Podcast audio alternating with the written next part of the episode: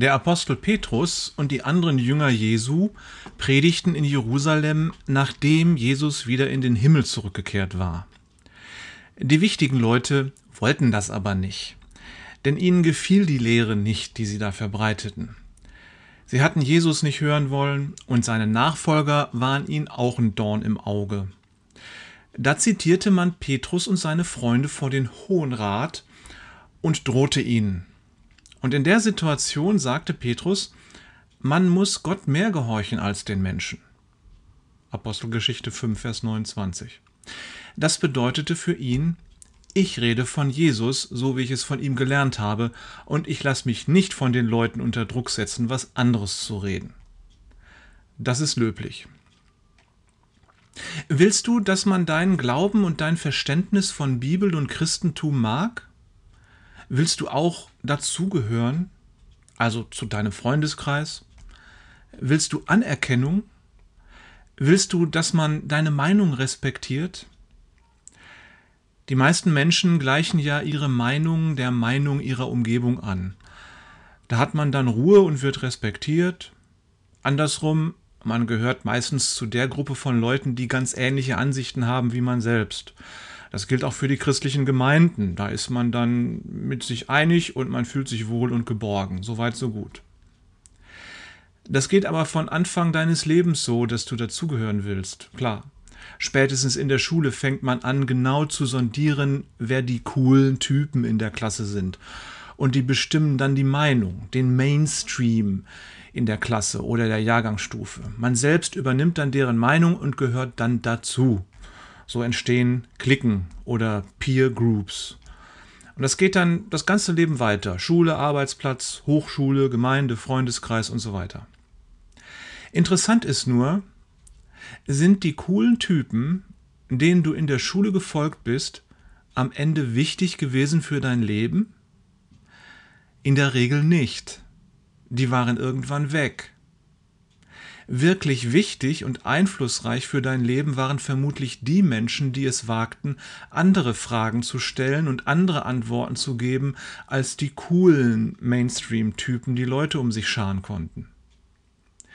Jesus war so ein Mensch, der andere Fragen stellte und andere Antworten gab als das Establishment. Und seine Nachfolger taten das dann auch. Und das ärgerte die Leute vom Mainstream.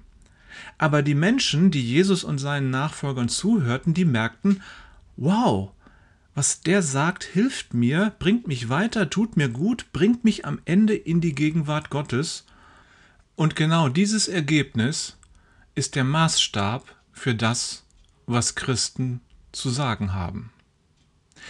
Ich krieg oft Mails, Briefe, Zettel von frommen Menschen, in denen drin steht, wie denn dies oder jenes zu verstehen sei, und da werden Bibelstellen und Aussagen von Jesus aufgerufen, um die seltsamsten Meinungen zu begründen. Zum Beispiel meinetwegen aktuell das hier. Man muss Gott mehr gehorchen als den Menschen. Und damit wird dann begründet, warum man sich dann auf keinen Fall gegen Corona impfen lassen darf. Hä?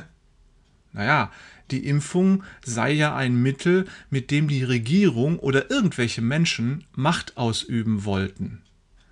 Und Christen können es auf keinen Fall zulassen, dass irgendwer außer Jesus über sie bestimmt. Und wer Gott nicht gehorcht und Jesus nicht bestimmen lasse, der würde sein Leben verlieren. Also dürfe man sich auf keinen Fall impfen lassen. Also in Wirklichkeit war die ganze Story ein bisschen komplizierter entwickelt und ging über zwei DIN A4 Seiten, aber es lief am Ende darauf hinaus. Ihr wisst schon. Das klingt fromm, Allerdings schürt es Angst. Jesu Worte trösten aber.